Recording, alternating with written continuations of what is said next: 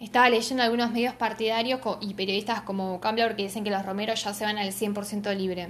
Si realmente es así que se van libres, después de gastar 12 millones de dólares en ellos, es de las peores negociaciones que han hecho en el último tiempo. Es un daño económico irreparable. Nos están vaciando. Si realmente es así, los colgaron. Los jodieron que llegaron al club. En lugar de aprovechar a dos tipos que fueron de lo mejorcito que tuvimos este tiempo, no los dejan libres. Si los querían afuera, ni siquiera se les ocurrió un plan de estrategia para conseguir una venta potable. Aunque sepamos que San Lorenzo nunca vende bien.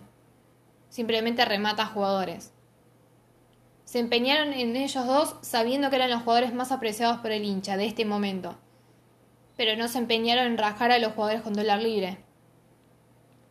No lo sacan para bajar la deuda. La deuda está hace años. San Lorenzo está deudado, pero de años y años y años.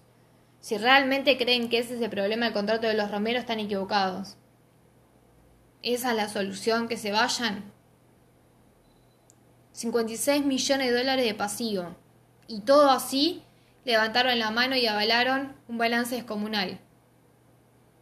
Hay que grabarse que estos tipos están vaciando al club.